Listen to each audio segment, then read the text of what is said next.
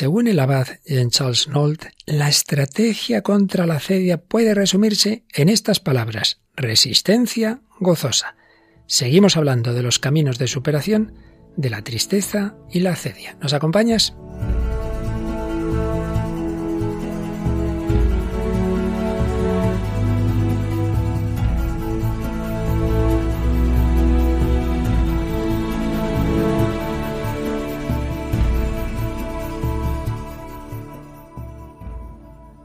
El hombre de hoy y Dios, con el padre Luis Fernando de Prada.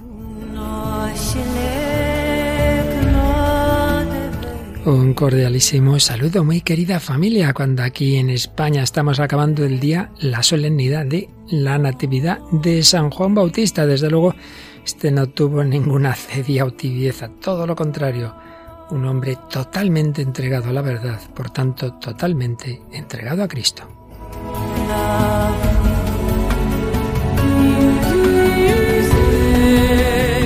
Y entregados a la radio de la Virgen queremos estar también nosotros semana tras semana, servidor Padre Luis Fernando de Prada y la querida colaboradora Paloma Niño. ¿Qué tal Paloma este día de San Juan Bautista? ¿Le tienes devoción? Sí, hombre, claro que sí.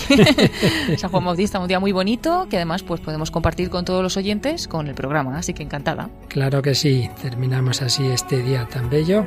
En los controles también hoy tenemos aprendiendo cada vez a hacerlo mejor a Natalia Otero y a todos vosotros ahí al otro lado de, de, esos emisores o móviles o TDT en España, en Venezuela, en Perú, en tantísimos países, República Dominicana, Paraguay, bueno, no voy a seguir en que seguimos viviendo este gran itinerario desde el corazón del hombre contemporáneo al corazón de Dios. Y seguimos dentro de ese gran bloque que lleva ya bastante tiempo, las heridas del corazón que nos producen los pecados, particularmente esos vicios o pecados capitales, y concretamente estamos hablando de uno que no suele aparecer en la lista de pecados capitales y sin embargo pues es muy muy malo, muy dañino, que es la tristeza, la acedia y luego sí que aparece la consecuencia que tiene que es la pereza. Seguimos viendo ya en la parte positiva cómo superar esa acedia, esa tristeza que viene de no disfrutar de Dios. Y, hoy lo hacemos, seguimos por un lado con esta gran obra del abad benedictino Dom Jean Charles Nolt, francés, pero luego tenemos hoy y el próximo día también, si Dios quiere, fragmentos de una película preciosa de otro hombre que desde luego nada de tibieza o de acedia. ¿De quién hablamos, Paloma? Pues hablamos de la película de Pablo, que bueno, pues nos va a contar la vida de San Pablo, así que sí, nada de acedia en su vida, aunque bueno, no siempre fue apóstol de Cristo. Eso está claro, pero tampoco tenía tibieza, era, era un fanático, pero de persecución del cristianismo. Pues, Pablo, apóstol, de, Cristo, ¿verdad? Que tiene un protagonista, uno de los protagonistas no es Pablo, es Lucas, muy conocido. Sí, es Jim Caviezel, que bueno, se hizo famoso porque interpretó a Jesucristo en la película La Pasión de Cristo, de Mel Gibson, así que famoso internacionalmente. Desde luego, imposible interpretar a alguien más importante, al Hijo de Dios, hecho hombre. Ha bajado bastante luego a Lucas, pero ya veréis que vale la pena, vale la pena. Luego, en esta ocasión, en vez de leeros ahora los mensajes que siempre tenemos en Facebook y tal, pues precisamente vamos a recoger dos correos electrónicos a modo de testimonio. Esta vez, Paloma, no has buscado en redes sociales, sino que nos los hemos encontrado en nuestra bandeja, ¿verdad? Sí, han llegado hasta nuestra bandeja de entrada de los correos electrónicos de Radio María y del Hombre de Hoy Dios, así que mejor imposible. Vamos a escuchar el testimonio de Sara y de Laura. No os los perdáis, muy interesantes, claro que sí. Luego, música, ya sabéis que en este programa solemos tener una canción, entre comillas, laica, eh, pero con, con, algún tipo de valor que nos ilustre, y una ya explícitamente cristiana. ¿Cuáles son las canciones? Pues hoy vamos a escuchar la canción de Manuel Carrasco, que se llama Prisión Esperanza, que hace referencia pues al confinamiento con todo lo del COVID-19, y bueno, surgió como uno de estos himnos que, que han salido en ese tiempo. Y luego escucharemos una canción más religiosa, Enciéndeme, del grupo Hakuna. Eso es. Bueno, pues con esos testimonios, estas canciones, esa película preciosa Pablo el apóstol de Cristo y con toda esta doctrina de superación de la cedia comenzamos esta edición 359 del hombre de hoy y Dios.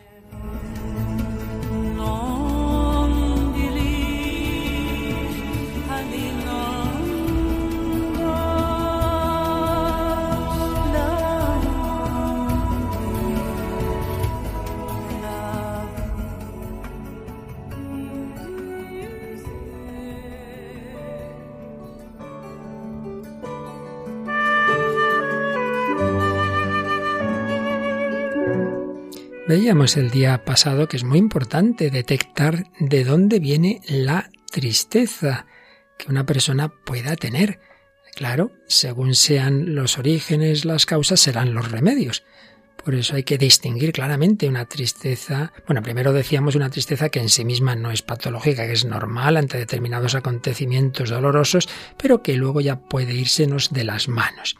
Y eso puede ocurrir en un terreno biológico o médico, de esto hablaremos en próximos programas, lo que solemos llamar la depresión y en otros tiempos, por ejemplo, Santa Teresa o San Juan de la Cruz llamaban melancolía. Bueno, si es algo más bien médico, pues claro, habrá que poner a problemas biológicos remedios médicos. Pero ahora estamos hablando de esa otra tristeza que clásicamente se ha llamado la acedia o acidia o acedía, como es una palabra griega, se, se, lleva al español de distintas formas que veíamos a lo largo ya de bastantes programas como es un término y una realidad que se empieza a hablar de ella entre los padres del desierto, aquellos eremitas que se iban solos o a veces se juntaban algunos, poquitos, y luego ya en los monasterios, ¿verdad?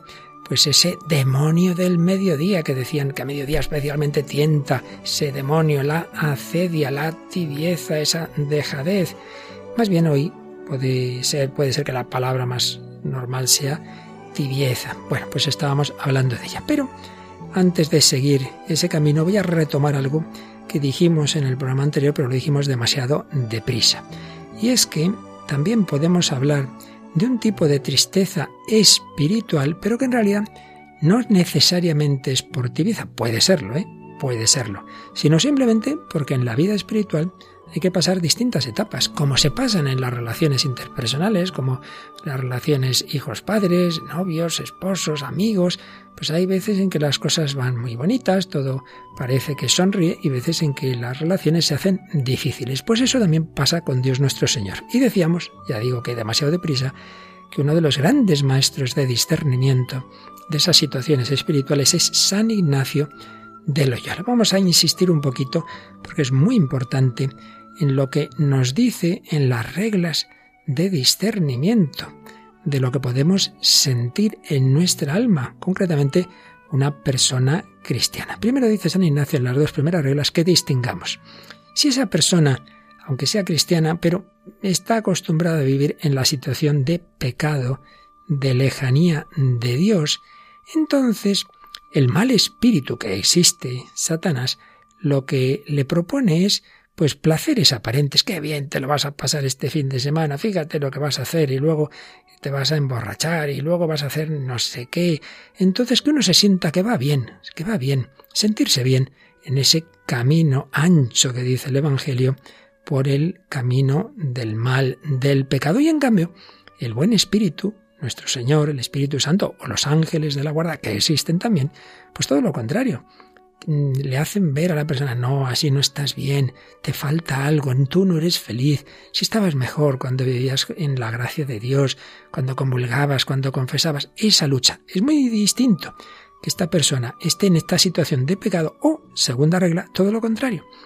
Personas que van avanzando en la vida espiritual, que se han arrepentido de sus pecados, que pueden tener caídas, sí, pero que, que luchan, que, que se levantan, que se confiesan, que comulgan, que hacen oración, que acuden a un sacerdote, en ese tipo de personas, y esto es muy importante, como norma general, aquello que nos da tristeza, desánimo, mm, aunque sea bajo capa de bien. Fíjate, he oído una meditación muy bonita que tenemos que ser santos, que claro, claro, yo soy un desastre, entonces que no, es que esto no es para mí, esto me supera, claro, es que ha dicho el Padre que, que el pecado y yo soy un pecador, nada, no tengo solución. Uy, madre, aunque lo que hayas oído o leído, o en Radio María, me da igual, sea una cosa en sí misma buena, si a ti te ha producido desánimo, tristeza, ahí hay señal roja, algo está fallando. Por el contrario, cuando una persona está en ese camino, de ir hacia el Señor, las cosas que vienen de Dios dan ánimo, paz, alegría, esperanza, venga, que sí, que poco a poco ya verás como sí, como el Señor te va a dar fuerza, con su gracia todo es posible, sigue caminando. Esta regla es fundamental. Si tú estás acercándote al Señor, las cosas que vienen de Dios te darán paz y alegría Y en cambio el demonio que es muy listo, pues va a intentar que bajo capa de bien te entre desánimo, que digas yo no puedo, que tires la toalla.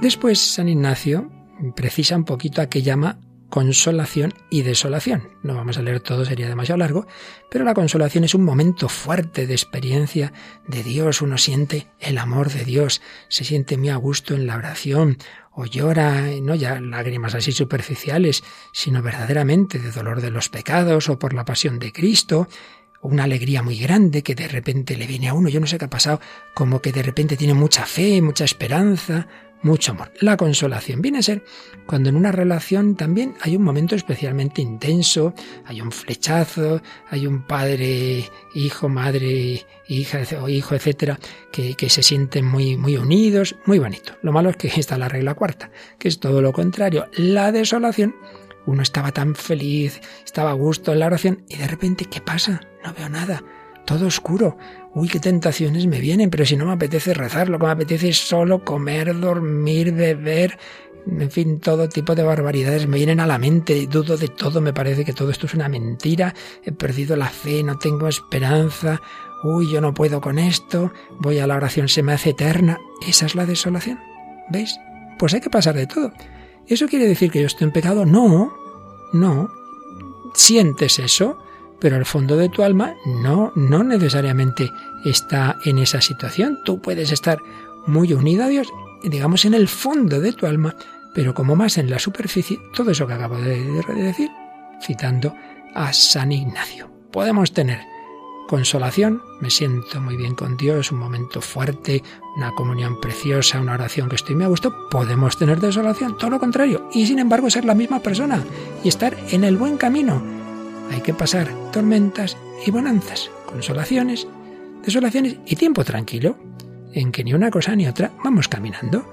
Hay que pasar por todo en la vida espiritual.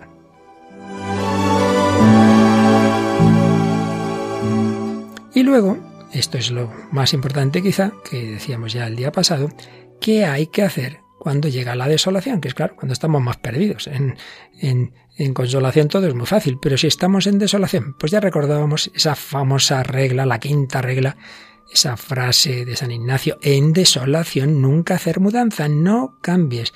Lo que veías sigue siendo verdad, no dejes de hacer la oración que estabas haciendo, no cambies ese propósito que tenías, no dejes de ir a ese retiro que habías decidido, porque ahora te parece que no, no hacer mudanza, porque entonces le estás haciendo el juego al maligno, que quiere desanimarte. No solo eso, es esta regla, sino hacer lo contrario.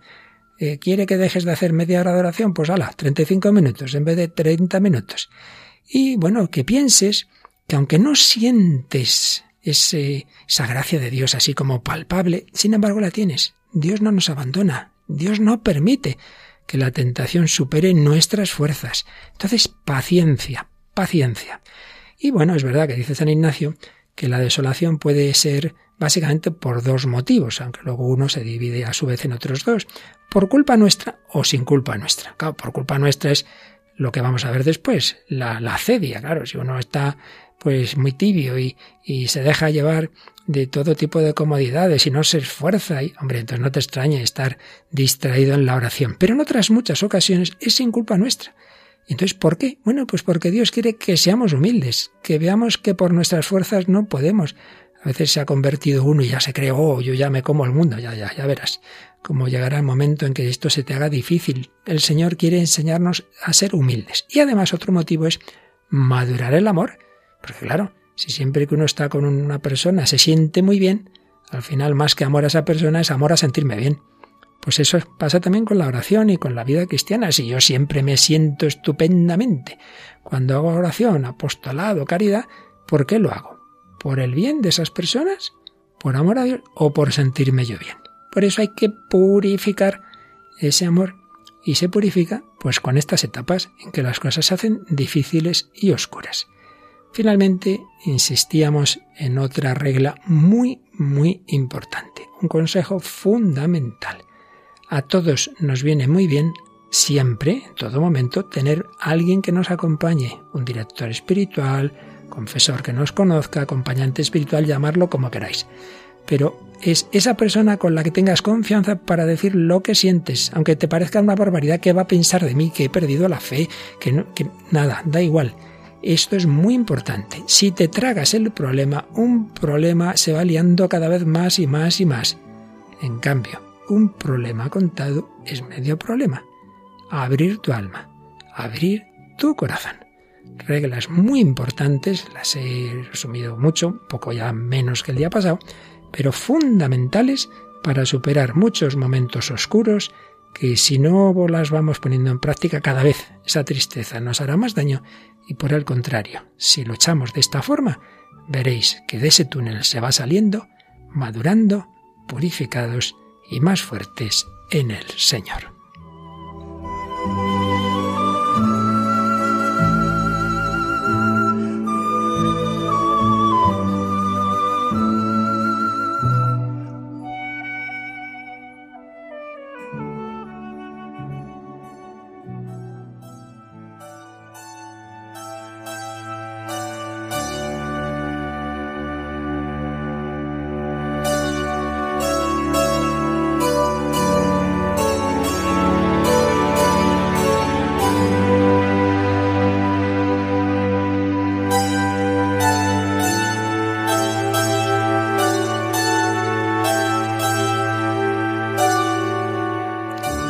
Pues aquí seguimos en Radio María, en El Hombre de Hoy y Dios, hablando de la lucha contra ese peligro grande, la tristeza, la acedia, la tibieza. Hemos resumido brevemente lo principal de las reglas que San Ignacio de Loyola nos pone en sus ejercicios espirituales, algunas de las muchas reglas que pone ahí, que nos pueden ayudar y desde, desde luego han ayudado a muchísimas personas, también a un servidor, a superar esos momentos que nos desconciertan de altibajos, de oscuridades en la vida espiritual. Consolación, desolación.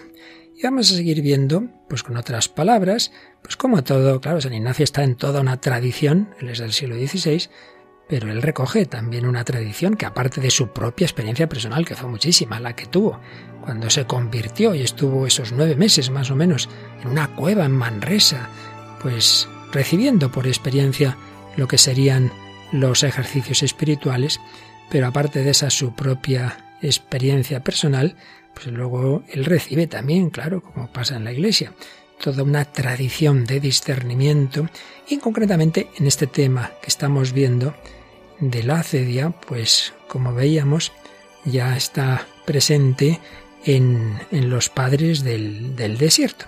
Y esta gran obrita eh, actual eh, de don Jean Charles Knoll, El demonio del mediodía, la acedia, al oscuro mal de nuestro tiempo, pues la sintetiza admirablemente toda esa doctrina de, de, siglos y concretamente de padres del desierto, pero luego también, como veíamos, de Santo Tomás y otros muchos autores. Pues bien, ya veíamos algunos de los remedios. El remedio fundamental, por supuesto, es centrarnos en el Señor, centrarnos en Cristo, la encarnación, pero ahora vamos ya a unos medios como más concretos en la línea semejante a lo que hemos visto de San Ignacio. Y en particular, él resume la estrategia que debemos emplear contra este demonio de la acedia en estas palabras.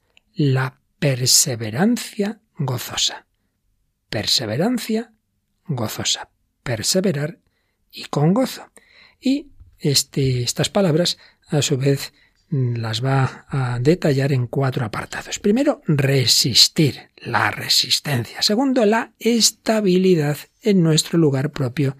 Recordemos que la primera tentación del monje del desierto es dejar su celda, es irse de ahí, salir. Bueno, pues veremos que el lugar no solo es la celda, eh, tiene un sentido más amplio el lugar. No cambiar. ¿Veis esto en Palma?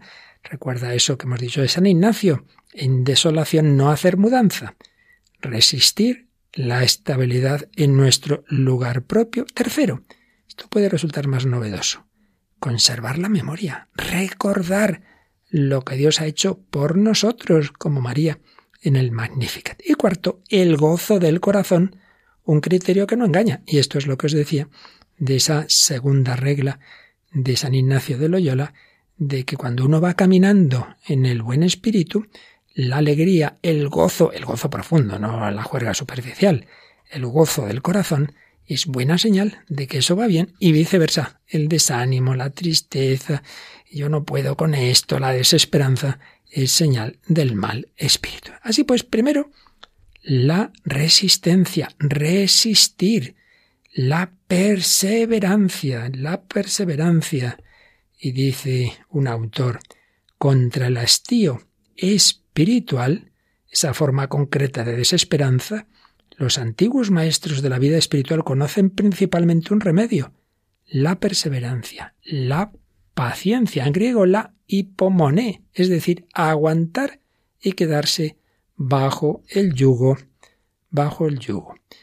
Resistir, perseverar, permanecer fiel, expresiones todas ellas que manifiestan la lucha contra el movimiento errático de nuestros pensamientos, esa huida que no solo es de la celda, sino fuera del tiempo. Ahora no estoy donde estoy, estoy en el pasado, estoy en el futuro, fuera de mi estado de vida. Ay, si yo me hubiera casado, ay, si yo hubiera sido monje, ay, si yo fuera de lo que estás ahora, incluso fuera de tu condición de criatura. Uno se cree Dios. La cedia es la tentación de sustraerse a lo que nos parece muy estrecho en el presente o en mi condición de criatura y me refugio en lo imaginario es la tentación de abandonar la lucha para convertirse en simple espectador de una polémica que se desarrolla en el mundo. Pero los padres del desierto y toda la tradición posterior eran muy realistas.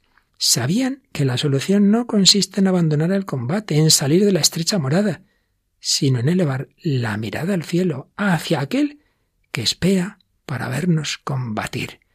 Pues el que sale creyendo liberarse de lo que le parece una prisión, en realidad cae en una red y unas cadenas peores, la prisión y la esclavitud del pecado. Por eso sí, sí, hay que resistir, pero hay que tener cuidado de que a veces nos equivocamos del enemigo. Resistencia, resistir, perseverar. Bueno, pues yendo ahora al hombre de hoy y a todo lo que hemos vivido en, en torno a la pandemia del coronavirus, también humanamente ha habido que resistir y ha habido que estar quietecito, no en la celda, sino en casa, ha habido un confinamiento y bueno, también ha habido a nivel humano, pero iniciativas interesantes y canciones que han intentado pues animar a todos a, a eso, a no tirar la toalla. Y podemos ver ahí un pequeño reflejo de estas actitudes que son importantes también para la vida espiritual.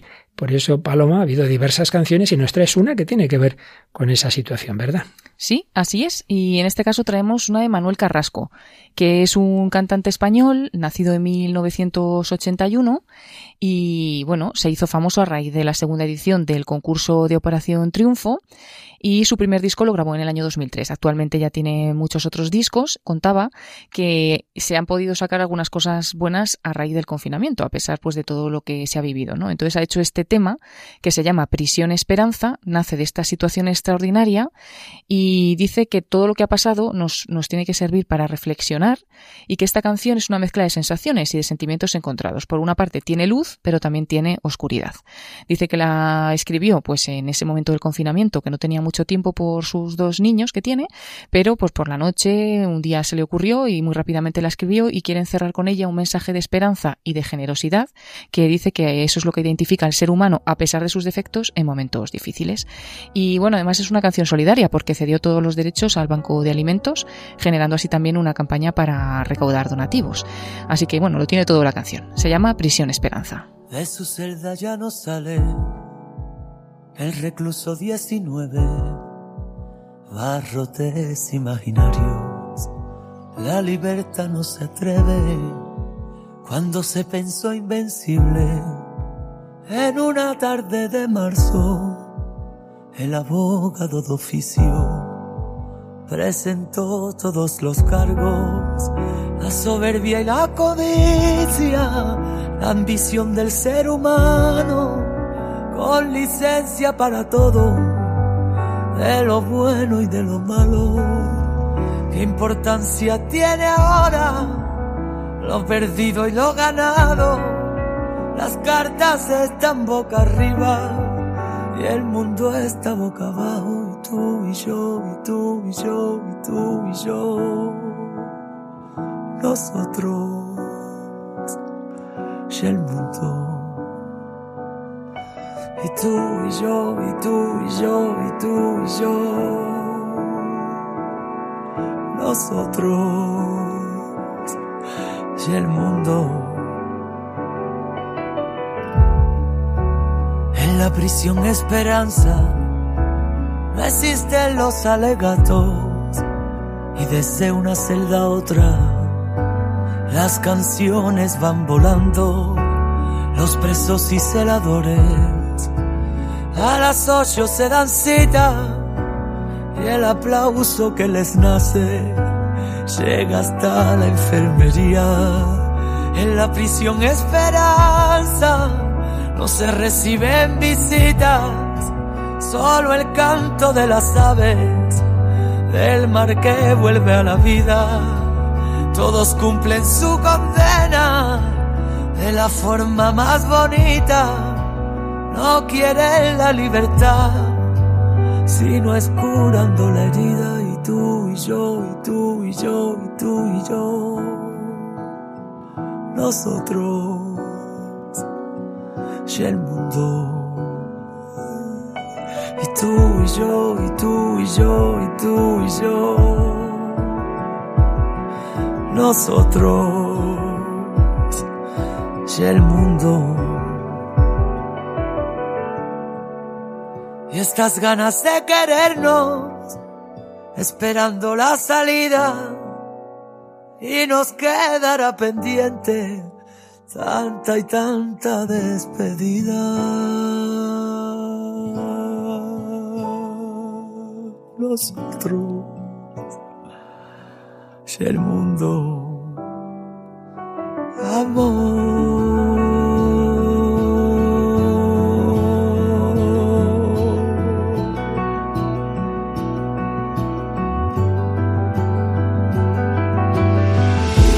Somos agua en medio del desierto, somos árboles, somos el viento, somos soledad, somos aliento y corazón. Somos todos buscando el remedio, somos ellos curando el dolor, somos la canción, tu respiración, la esperanza que brota del fondo de tu corazón.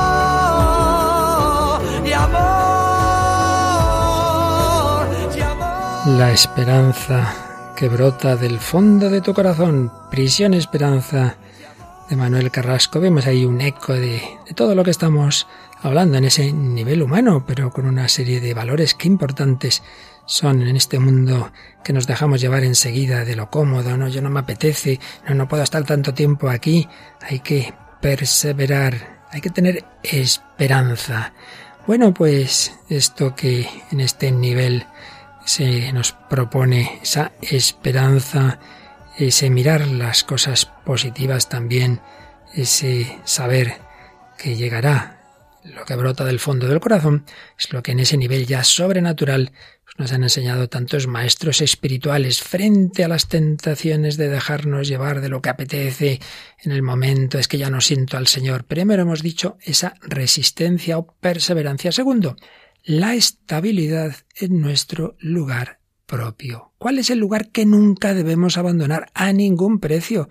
¿Cuál es ese lugar en el que debemos conservar la estabilidad? No es solo ese lugar físico, esa celda que tenían los padres del desierto, sino, en primer lugar, por supuesto, lo más importante, en lugar en un sentido espiritual o simbólico, es que estamos hechos para Dios, ese es nuestro fin. El deseo del corazón último es la visión de Dios, Hacia ello estamos llamados. Entonces, cuando el deseo se refiere al fin, pues debe hacerse esperanza. La última eh, morada de nuestra esperanza es el cielo. Y cuando se refiere a los medios, con vistas a ese fin, debe hacerse templanza. Hay que usar las cosas tanto cuanto me sirvan para ese fin. Pero también aquí podemos ver y debemos ver eh, que ese lugar, que esa morada es el lugar que Dios ha asignado a cada uno, es decir, nuestra llamada específica, nuestra vocación. Y ciertamente en esas crisis, en esa acedia, en esa crisis que se dice de la mitad de la vida, de los 40, de los 50 o de los 60, qué tentación. Yo me equivoqué, no me, me casé con quien no debía, yo me equivoqué, no tenía que haber sido monje, yo me equivoqué, porque hago yo aquí de cura? La gran tentación de renegar de nuestro compromiso, de nuestra elección de vida, la infidelidad, por eso hay que pedir esa gracia de mantenernos fieles y no caer en la utopía, es decir, estar sin lugar. Es, es, que, es, que, es que esto es una hipocresía. Yo me quedo aquí cuando ya no siento nada. ¿Ves? Ahí está el problema, que confundimos la realidad con lo que siento. Estamos en una época de mucho sentimentalismo. Es que ya no siento el amor que te sentía con esta persona, pues ya hemos terminado. O sea, todo lo que prometiste, eso nada, ¿no? La salud, la enfermedad, la riqueza, la pobreza queda muy bonito para el día de la boda y se acabó lo que se daba. Y con Dios, pues lo mismo, ¿no? Pues no, Dios no es así, hombre. Y San Pablo nos dice, aunque nosotros seamos infieles, Él permanece fiel porque no puede negarse a sí mismo. Pues vamos a unirnos a Él y Él nos dará su fidelidad, su perseverancia. Bueno, también nos dice Jean Charles Nold que hay un lugar propio que hemos de guardar con gozo, la Iglesia. ¿Cuántos cristianos no se sienten confinados en la Iglesia? Piensan que la Iglesia se ha quedado atrasada, que hay que adaptarse al mundo, que hay que salir. Y dice este abad, si la Iglesia le queda muy estrecha al cristiano, es porque en realidad le queda demasiado estrecho su propio corazón. La iglesia es nuestra morada, es el cuerpo de Cristo. Y también hay que descubrir la belleza del perdón dado y recibido. Sí, claro, perdón hacia los demás y hacia su debilidad, perdón que Dios te da a ti, perdón, date a ti mismo también. Y todo ello nos permite perseverar con la gracia de Dios. Bien, pues esto es lo que le ocurrió a alguien que era muy enemigo del cristianismo y desde que conoció a Jesucristo le fue fiel con su carácter, con sus altibajos como todos, con distintas etapas en su vida, pero le fue muy fiel, un gran apóstol. Bueno, Paloma, ya hemos dicho que hoy vamos a hablar ni más ni menos que del apóstol de los gentiles, San Pablo, pero lo vamos a hacer a través de una película bastante reciente, ¿verdad? Sí, es del año 2018 y es la película Pablo, apóstol de Cristo. Una película que se realizó en Estados Unidos, está dirigida por Andrew Hyde y, bueno, pues como decíamos, interpretada por Jim Caviezel como Lucas, como San Lucas, y por James Faulkner en el papel de San Pablo. Y bueno, nos dice la sinopsis de esta película, que es la historia de estos dos hombres, de Lucas y de Pablo. Eh, Lucas, que como amigo y como médico arriesga su vida para entrar a Roma a visitar a Pablo, que entonces está preso en la celda más oscura y sombría de la prisión del emperador Nerón, decidido a terminar con los cristianos. Y antes de que se promulgue esta sentencia de muerte de Pablo, Lucas eh, quiere escribir otro libro detallando los comienzos de la iglesia y bueno, pues va a Roma y Pablo, atado en, cadenas, eh, tiene una lucha interna. Ha sobrevivido a lo inimaginable, flagelaciones, naufragios, hambre, lapidación, sed y frío, pero mientras espera su cita con la muerte, le persiguen esas sombras de sus acciones del pasado como perseguidor de los cristianos. Y solo en esa oscuridad se pregunta si es el fin de su labor y si tiene fuerza para terminar eh, esa carrera. Eh, es la historia de estos dos hombres, de San Lucas y de San Pablo. Pero también está de trasfondo algo tremendamente actual, que es la persecución de los cristianos. De hecho, al final se puede ver que la película se dedica a todos los perseguidos por su fe. Entonces, bueno, ahí hay una parte, es todo histórico, pero claro, como se suele hacer en estas películas históricas, en la gran historia que es real, luego hay micros historias que ya son un poco de la ficción del cine. Concretamente se cuenta que Pablo ha visto una comunidad cristiana que está escondida, porque es un momento muy duro, la primera persecución, cuando Nerón está haciendo matar a todos los cristianos, les acusa falsamente del incendio de Roma, que lo había provocado él, los quema, en fin, tremendo. Entonces Lucas eh, consigue entrar eh, a visitar a, Pablo y le cuenta a Pablo el miedo que ha visto en esa comunidad cristiana. Y yo, la verdad, cuando lo he visto me he recordado pues escenas actuales que se han vivido ante el Estado Islámico, por ejemplo, o en tantos países en que, en que vemos esa persecución terrible. Bueno, vamos a escuchar un fragmento de un diálogo de Lucas y Pablo en la cárcel.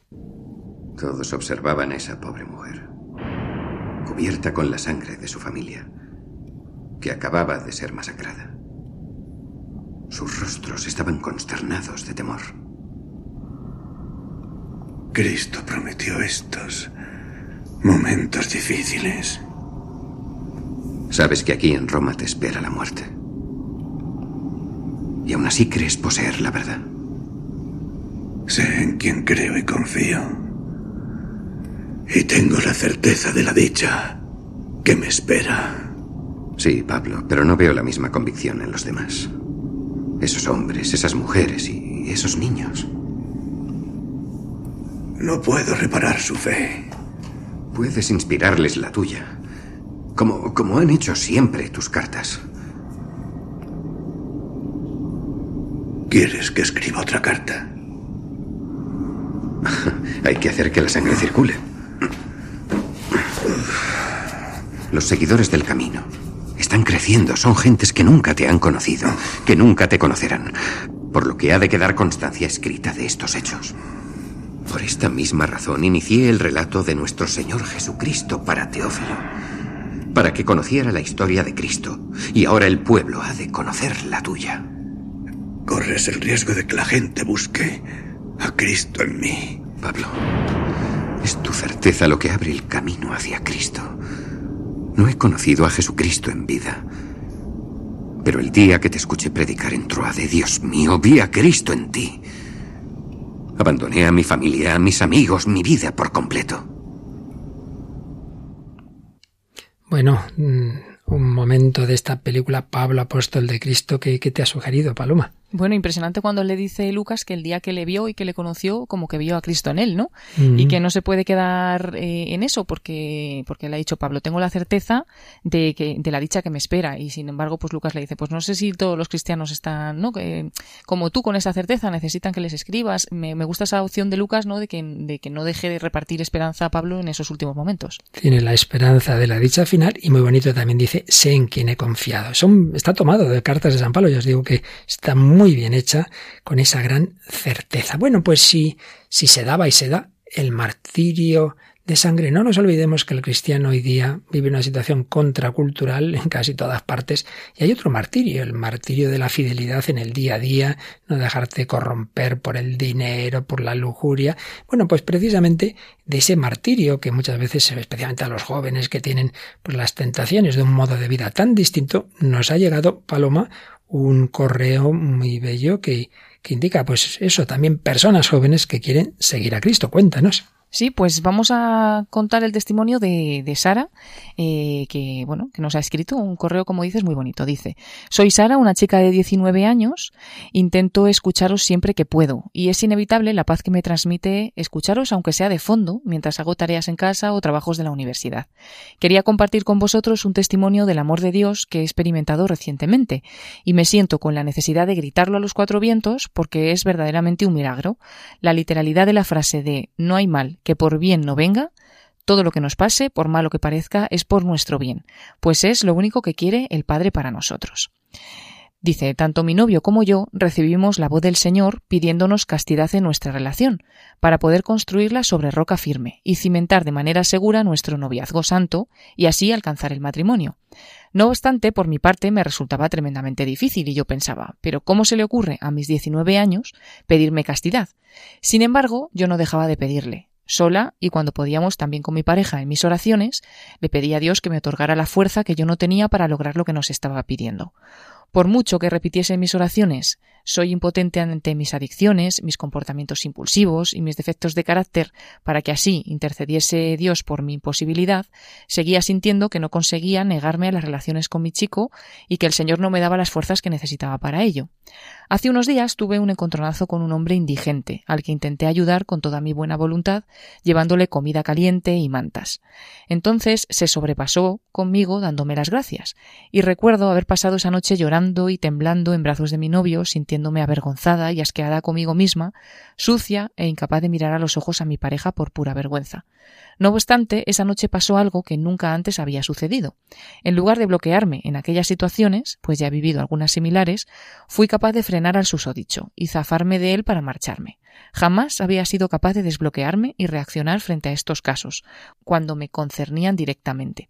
Desde ese día he aprendido poco a poco a hacer lo mismo con mi novio. Estoy aprendiendo a decir no para decir sí cuando alcancemos el sacramento del matrimonio. Nunca pensé que pudiera lograrlo, pero se lo pedí al Señor tan insistentemente dada la frustración que sentía ante su petición, que me lo otorgó al final de una manera curiosa. Tan cristianos que somos y todavía nos sorprendemos de las maneras que Dios tiene de entregarnos lo que le pedimos y le repedimos. Doy mil y una gracias al Padre por escuchar mis plegarias, quería compartirlo por vosotros porque por muy pequeño y tonto que pueda parecer este testimonio, para mí es un milagro porque nunca pensé que fuera capaz de hacerlo. Fue cuando empecé a entender que evidentemente sola no podría porque le necesitaba a él y sus fuerzas. Gracias de antemano por leerme, nos dice, y muchas gracias por todo lo que hacéis. Rezo por vosotros. Un abrazo. Pues muchas gracias a ti, Sara, por estas palabras, por ese testimonio y nada de, de pequeño y tonto. Realmente mm, nos ha enseñado mucho, pues eso, esas luchas. Hablábamos de luchas de consolación, de desolación, de tormentas, de bonanzas y, y cada uno tenemos las nuestras. La clave, el amor de Dios, apoyarse en la gracia de Dios, pedir en la oración, lo has dicho muy bien también, saber decir no no es el no por el, por el no, sino el no para decir sí. ¿A ti qué te ha parecido, Paloma? Bueno, impresionante, ¿no? Y sobre todo, pues bueno, al final ver que nosotros poco, podemos, pero bueno, con la ayuda de Dios se, se, puede todo, ¿no? Y como ella dice, por cosas malas que nos pasen, como le pasó pues con esa persona que intentó ayudar, que, que bueno, que detrás de esas cosas que nos puedan pasar, que no nos parezcan tan buenas, también está Dios y su providencia y bueno, que de ahí se puede sacar algo bueno. Es otra enseñanza. Dios saca bien del mal. Bueno, pues precisamente de la persecución de los cristianos pues han salido siempre muchos bienes. Vamos a escuchar otro corte. Hay otro personaje, otro protagonista de la película, este es más o menos de ficción, el prefecto de la cárcel donde está Pablo encerrado y resulta que tiene a una hija muy enferma. Entonces vamos a escuchar un momento en que este romano tiene un diálogo con Lucas y con Pablo. Y ahí sale pues esto de que tantas veces el problema es que no tenemos una fe firme, no tenemos certezas. Él no las tenía y Pablo sí. ¿Cómo es posible que solo con palabras os burléis del emperador en su cara? Solo con vuestras palabras parecéis desafiar a la propia Roma. Las palabras no amenazan con destrozar imperios. Porque tal vez no son meras palabras, son la verdad de las cosas. Siempre habláis de la verdad. La verdad. Pero solo es la verdad según vuestro parecer. Si fuera la única verdad, todo el mundo lo creería. No es cierto. Cristo, que es la verdad, resucitó de entre los muertos y muchos aún no lo creen. Mentiras, invenciones. Si Cristo no hubiera resucitado de entre los muertos, nuestros rezos serían en vano, al igual que nuestra fe. ¿Ah? ¿Y no tenéis ninguna duda? Los hombres no mueren por cosas de las que dudan. Afirmáis servir a un dios que está por encima de todos los dioses y solo veo ante mí a un anciano encadenado. Tu vida se reduce a una colección de palizas y celdas inmundas. Me merezco algo peor, pero hay gracia suficiente para todos. Ser rico, no pobre.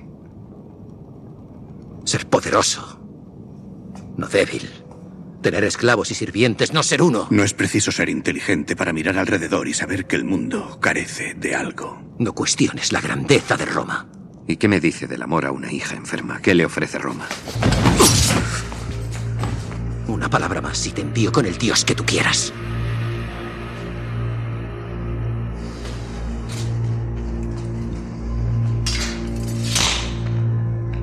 Tienes razón. Mi hija se está muriendo. No obtengo respuesta de los dioses. Hay otro modo. No, no lo hay. Tu Cristo no resuelve nada. Una sensiblería irracional por los más débiles para que su lamentable condición sea soportable. Hasta que sean sepultados y olvidados. Hay otro modo que él no quiere abrirse a conocer, pero existe. Qué diferencia entre ese relativismo tan de hoy día que recuerda a Pilato y que es la verdad y las certezas de Pablo y Lucas. ¿Qué te ha parecido, Paloma? Ya estás con unas ganas de ver la peli, ¿verdad? Sí, sí, porque además es que este, solamente hemos escuchado el sonido, pero ya te ponía los pelos de puta. ¿Verdad? Uy, si la vieras. pues me ha, me ha, sorprendido esa frase. Los hombres no mueren por cosas de las que dudan, ¿no? Entonces, mm. como realmente es cierto, o sea, su, su, certeza no es simplemente palabras, como empieza el corte. No son palabras, eh, porque realmente va a morir por ello, ¿no? Y tantos y tantos cristianos que han dado la vida por por la fe, pues realmente es porque, porque tenían esa certeza, ¿no? De la que estamos hablando. Y bueno, pues me ha recordado al episodio con Pilato, ¿no? Que le dice Pilato que es la verdad y la tenía delante. Pues eso dice también. Eh, Cristo ha resucitado y muchos pues no, no, no lo han querido creer. Así es. Bueno, y precisamente estamos en una época de mucho relativismo, escepticismo, pero la persona que busca aunque esté en esta nuestra época, como los que buscaban en aquella de hace 20 siglos, encuentra. Y ahí viene nuestro segundo testimonio, precisamente de alguien que descubrió este programa hace algunos años.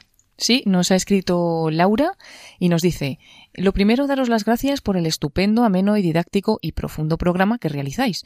Lo descubrí por casualidad en Facebook hace unos años. Nada más escuchar el programa que en ese momento habíais compartido en Facebook, no recuerdo qué número fue, busqué el primero en vuestra página y no paré de escuchar todos los podcasts hasta que me puse al día. He estado tan perdida tantas veces que cuando escuché vuestro tono misericordioso y comprensivo hacia la gente de hoy, que como a mí a veces nos cuesta creer, me sentí súper identificada. Todo este tiempo vuestro programa me ha servido para escuchar a Dios. Me ha dicho tantas cosas a través de vuestros comentarios, películas, libros, canciones y sobre todo testimonios que a veces no me lo podía ni creer. Cuánto he aprendido, cuánto he descubierto, confirmado, corregido y llorado. Junto con los libros de Jacques Philippe, vuestro programa es el que más me ha guiado y acercado a Dios. Parecía providencial. He tenido momentos de mucha intensidad en los que escuchaba sin parar y otras épocas que lo dejaba pero en momentos de crisis, de una u otra manera, siempre me aparecía anunciado justo el programa con el tema que necesitaba escuchar. Y eso exactamente es lo que ha pasado con el de la tristeza. Sí que he estado siguiendo los de los pecados capitales, pero cuando anunciasteis que ibais a profundizar en la tristeza, fue otro signo más de que Dios me da a través vuestra lo que necesito. Justo unos días antes compartía con una amiga cómo mi carácter melancólico de vez en cuando me intenta encerrar en sentimientos nostálgicos y de angustia. En la práctica nunca lo consigue, porque nunca me ha limitado a la hora de actuar, pero sí que me condiciona lo que siento en mi interior, aunque estoy acostumbrada a vivir con ello. Como digo, casi siempre va por dentro. En la vida he tenido mucha suerte. Soy profe, que me encanta, en un cole en el que más a gusto no puedo estar. Tengo una parroquia, San Benito Meni, donde nos sentimos muy acogidos. Y tengo una estupenda familia, mi marido Sergio y nuestros dos tesoros, Alicia y Pablo.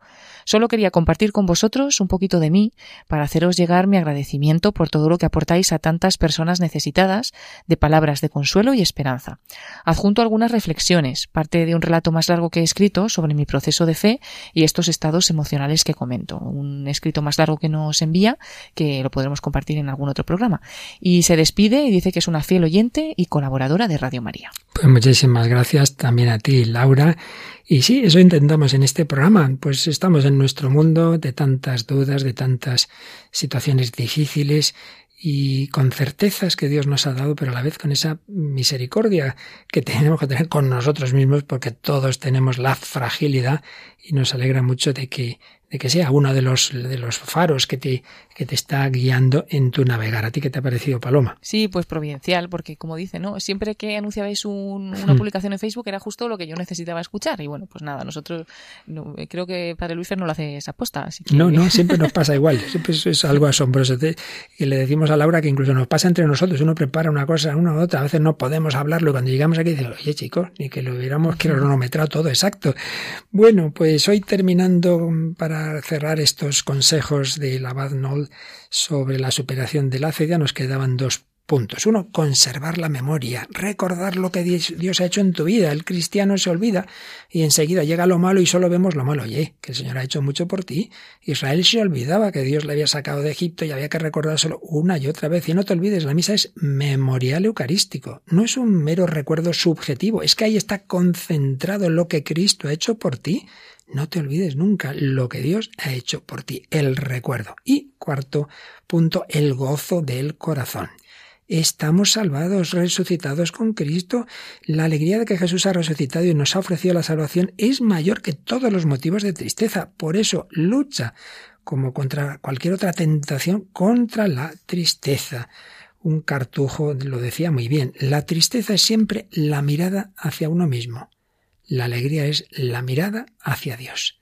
La alegría profunda, el gozo, el gozo fruto de la comunión con Dios y entre nosotros. La comunión con el Dios del amor. La alegría del amor de Dios y del amor del prójimo. Y precisamente vamos a terminar Pues con otro fragmento de, de, la película de Pablo, el apóstol de Cristo, cuando le cuenta a Lucas que hay algunos que están queriendo usar la violencia, entonces le responde Pablo con unas palabras que al final enseguida vais a reconocer. Un muchacho romano, Tarquinio, fue asesinado anoche en las calles. Era muy querido por la comunidad. La mayoría confían en el camino. Pero tiene un primo que está... Los está dividiendo. Es una facción de jóvenes cada vez mayor que quieren responder, quieren venganza. No podemos devolver mal por mal. El mal solo se puede vencer con el bien.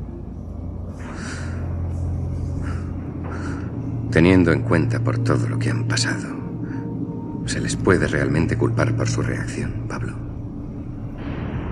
¿Qué les dijiste? El amor es el único camino. Y después de todo lo que has visto,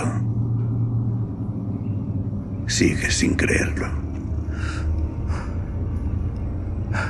No se trata de lo que he visto. Dios mío. Este mundo está dominado por el mal. Es, es, es el circo de Nerón. Es, es odio ferviente.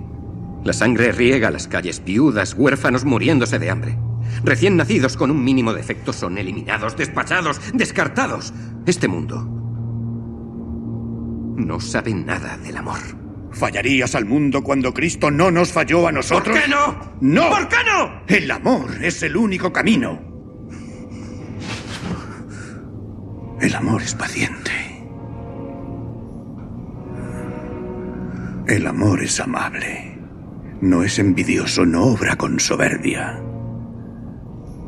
El amor no se jacta. El amor no busca lo suyo. El amor no se irrita con facilidad. Se complace con la verdad. El amor no toma en cuenta el mal. El amor todo lo aguanta. Todo lo cree, todo lo espera. Todo lo soporta.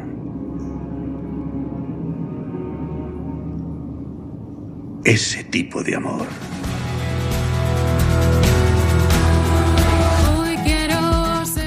El amor. Bueno, pues acabamos pidiendo al Señor que encienda nuestro corazón con ese amor de Dios.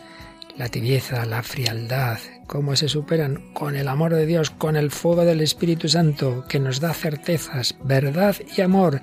El camino es el amor, el camino es conocer a Cristo. Enciéndeme, así cantan estos jóvenes de Jacuna.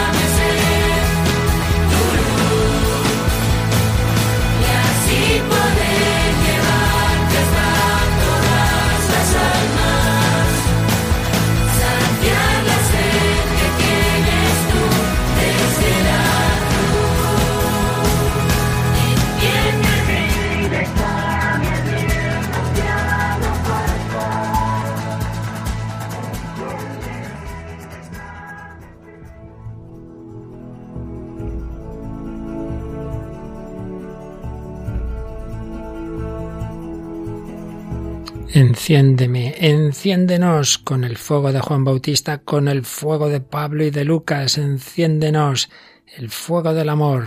Así se supera la tibieza, la acedia, esa tristeza que nos viene de que nuestro corazón no está ardiendo de amor. Bueno, pues seguiremos en esa lucha contra la tristeza y como siempre, pues os dejamos con otro programa estupendo. ¿Cuál nos toca hoy, Paloma? Pues hoy vamos a escuchar música de Dios con el padre Eusebio Guinda, ¿no? Y por supuesto, pues ya veis que nos sirven de mucho vuestros correos, vuestros testimonios y mensajes. Recordamos cómo podéis hacernoslos llegar. Sí, por dos medios, o bien por el correo electrónico el hombre de hoy y Dios arroba radiomaria.es o también a través de nuestra página de Facebook, buscando en esta red social el hombre de hoy y Dios. Pues querida familia, muchísimas gracias por seguir este camino con nosotros. Muchas gracias a Paloma Niño como siempre.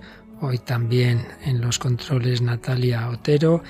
Y pedimos al Señor, a la Virgen y a todos los santos ese fuego del amor. Enciéndeme, que vivamos así en el amor, la paz y la alegría. Hasta el próximo programa, si Dios quiere.